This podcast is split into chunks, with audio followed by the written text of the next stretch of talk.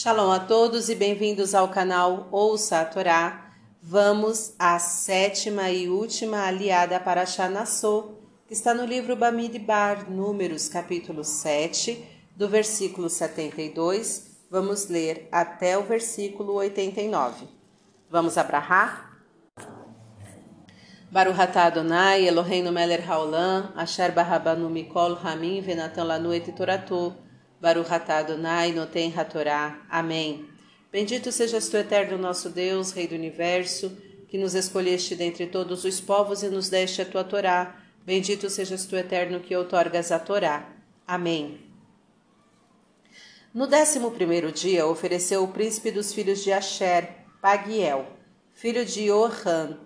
A sua oferta foi um prato fundo de prata de 130 ciclos de peso, uma bacia de prata de setenta ciclos, segundo o ciclo da santidade, ambos cheios de flor de farinha de trigo amassada com azeite para a oblação, uma taça de dez ciclos de ouro cheia de incenso, um novilho, um carneiro, um cordeiro da idade de um ano para oferta de elevação, um cabrito para oferta de pecado, e para o sacrifício de pazes, dois touros, cinco carneiros, cinco bodes e cinco cordeiros da idade de um ano esta é a oferta de Pagiel, filho de Orhan. Orhan. No décimo segundo dia, ofereceu o príncipe dos filhos de Naphtali, Ahirá, filho de Enã. A sua oferta foi um prato fundo de prata de 130 ciclos de peso, uma bacia de prata de 70 ciclos, segundo o ciclo da santidade, ambos cheios de flor de farinha de trigo amassada com azeite para a oblação uma taça de dez ciclos de ouro cheia de incenso, um novilho, um carneiro, um cordeiro da idade de um ano para oferta de elevação, um cabrito para oferta de pecado, e para o sacrifício de pazes, dois touros, cinco carneiros, cinco bodes e cinco cordeiros da idade de um ano. Esta é a oferta de Ahirá, filho de Enã. Esta foi a estreia do altar, feita pelos príncipes de Israel a partir do dia em que foi ungido doze pratos fundos de prata, doze bacias de prata, doze taças de ouro, pesando cento e trinta ciclos cada prato de prata e setenta ciclos cada bacia. Toda a prata dos utensílios, dois mil e quatrocentos ciclos, segundo o ciclo da santidade. As doze taças de ouro cheias de incenso, pesava cada uma dez ciclos, segundo o ciclo da santidade. Todo o ouro das taças, cento e vinte ciclos. Maftir. Todo o gado para oferta de elevação foi doze novilhos, doze carneiros, doze cordeiros de um ano de idade com as suas oblações e doze cabritos por oferta de pecado. E todo o gado para sacrifício de pazes foi vinte e quatro touros, sessenta carneiros, sessenta bodes e sessenta cordeiros da idade de um ano. Esta é a estreia do altar depois que foi ungido e quando entrava Moisés na tenda da reunião para falar com ele, ouvia a voz que vinha dos céus e falava de cima do tampo que está sobre a arca do testemunho, do meio dos dois querubins, assim lhe falava. Amém. Baruch Adonai, Eloheinu melech haolam, asher natan lanu Torah temet, Baruch Adonai, noten hatorá. Amém. Bendito sejas tu, eterno nosso Deus, Rei do universo, que nos deste a Torá da verdade e com ela a vida eterna plantaste em nós. Bendito sejas tu, eterno, que outorgas a Torá. Amém. Vamos aos comentários, iniciando com o versículo 78.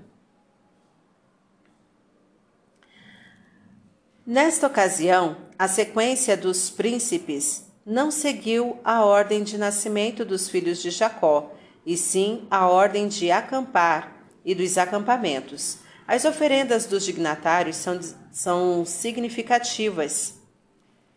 Os seis carros representavam o esforço conjunto dos líderes, e os doze bois, o esforço individual de cada um deles.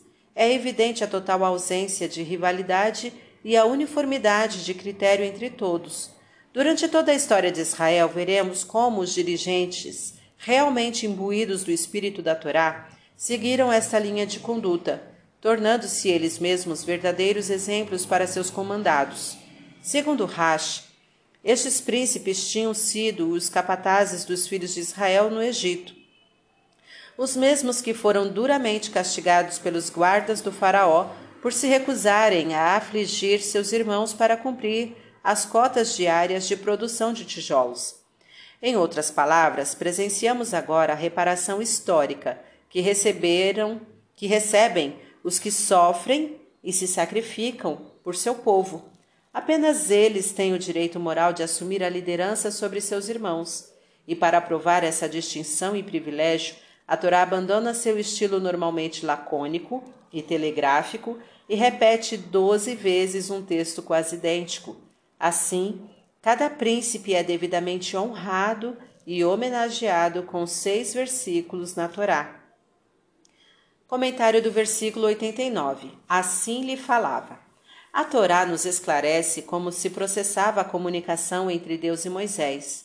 Tanto Deus falava com Moisés, como Moisés falava com Deus diretamente sem qualquer meio que intermediasse entre eles. Esse era o grande diferencial entre a profecia de Moisés e a de todos os demais profetas de Israel, cujas profecias eram recebidas sempre através de uma visão ou sonho profético. Por isso, em Deuteronômio 34:10, depois de Moisés sair de cena, a Torá testemunha este fato único sem rodeios nem meias palavras. E não se levantou mais em Israel profeta algum como Moisés, a quem o Eterno aparecera cara a cara. Fim dos comentários. Tá gostando do conteúdo do canal?